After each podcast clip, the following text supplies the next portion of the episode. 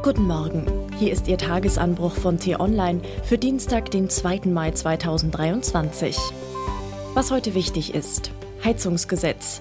Wie die FDP falsche Hoffnungen weckt. Geschrieben von T-Online-Chefredakteur Florian Harms und am Mikrofon ist heute Sisi Forster. In Duisburg steht das größte Stahlwerk Europas, die Hütte Schwelgern von ThyssenKrupp Steel. Er ist ein Auslaufmodell, denn der Konzern rüstet um. Vier Hochöfen sollen im laufenden Betrieb durch sogenannte Direktreduktionsanlagen ersetzt werden. Bis es soweit ist, kann ThyssenKrupp die neuen Anlagen übergangsweise mit Erdgas betreiben. Das soll auch in den Kellern der Deutschen zum Einsatz kommen. Zumindest hofft das die FDP und hat deshalb Ausnahmeregeln für Wasserstoff ins Heizungsgesetz geschrieben. Technologieoffenheit nennt die Partei das gern. Dabei ist höchst unsicher, ob es den Energieträger überhaupt für jeden privaten Haushalt geben wird. Der Expertenrat der Bundesregierung für Klimafragen etwa bezweifelt das. Statt den raren und teuren Wasserstoff in Gebäuden zu verheizen, solle man lieber Industrieunternehmen den Vorzug geben, so wie ThyssenKrupp Steel eben. Reicht das Wasserstoffnetz nicht bald bis in die Wohngebiete, hängen Verbraucher weiter am Erdgas. Und das wird richtig teuer. Nicht nur wegen der steigenden CO2-Abgabe, sondern auch, weil die Netzgebühren auf immer weniger Kunden umgelegt werden. Es ist daher unverantwortlich, wenn FDP-Politiker wie der Fraktionschef im Bundestag Christian Dürr behaupten, mit H2-Ready-Heizungen seien die Menschen für die Energiewende gerüstet. Viel wahrscheinlicher ist, dass sie am Ende zweimal zahlen. Erst für die angeblich wandelbare Gasheizung, dann doch für die langfristig günstigere Wärmepumpe.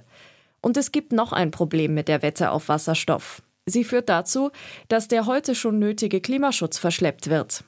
Selbst wenn irgendwann doch Wasserstoff zu den Privathaushalten fließen sollte, hat der Gebäudesektor das CO2-Budget bis dahin unnötig stark verbraucht. Das gilt umso mehr, da der Deutsche Verein des Gas- und Wasserfachs DVGW davon ausgeht, länger für die Umrüstung der Leitungsrohre zu brauchen, als es der Gesetzentwurf vorsieht, noch rund 20 Jahre. Die Ampelkoalition sollte schon jetzt dafür sorgen, dass Gasheizungen nur noch in Ausnahmefällen eingebaut werden. Dafür braucht es die richtigen Anreize, allen voran eine bessere sozial gestaffelte Förderung. Schließlich kostet der Einbau einer Wärmepumpe derzeit oft noch viermal so viel wie der einer Gasheizung. Für den Staat wird das teuer, keine Frage. Und ja, der sparsame FDP-Finanzminister Christian Lindner dürfte mit den Zähnen knirschen.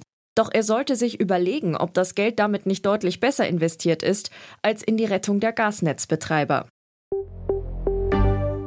Was heute wichtig ist. Palmer tritt bei Grünen aus. Die Kritik war heftig. Jetzt hat Tübingens Oberbürgermeister Boris Palmer reagiert und nach seinem Skandalauftritt in Frankfurt seinen Austritt bei den Grünen erklärt. Er wolle eine Auszeit nehmen und sich professionelle Hilfe holen, heißt es in einer Erklärung. Die Legende lebt. Es ist eines der beständigsten Rätsel der Welt. Heute vor 90 Jahren, am 2. Mai 1933, berichtete erstmals eine Zeitung über eine unheimliche Erscheinung im schottischen Loch Ness. Freiheit für alle. Wenn die Fronten verhärtet sind, hilft oft nur noch eins: miteinander reden.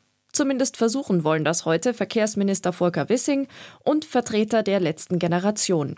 Es ist das erste öffentliche Gespräch zwischen einem Bundesminister und den Klimaaktivisten, die in diesen Tagen versuchen, Berlin unbefristet lahmzulegen. Das war der T-Online-Tagesanbruch, produziert vom Podcast Radio Detektor FM. Uns gibt's auch morgen wieder und am Wochenende mit einer tiefgründigeren Diskussion. Vielen Dank fürs Zuhören und Tschüss!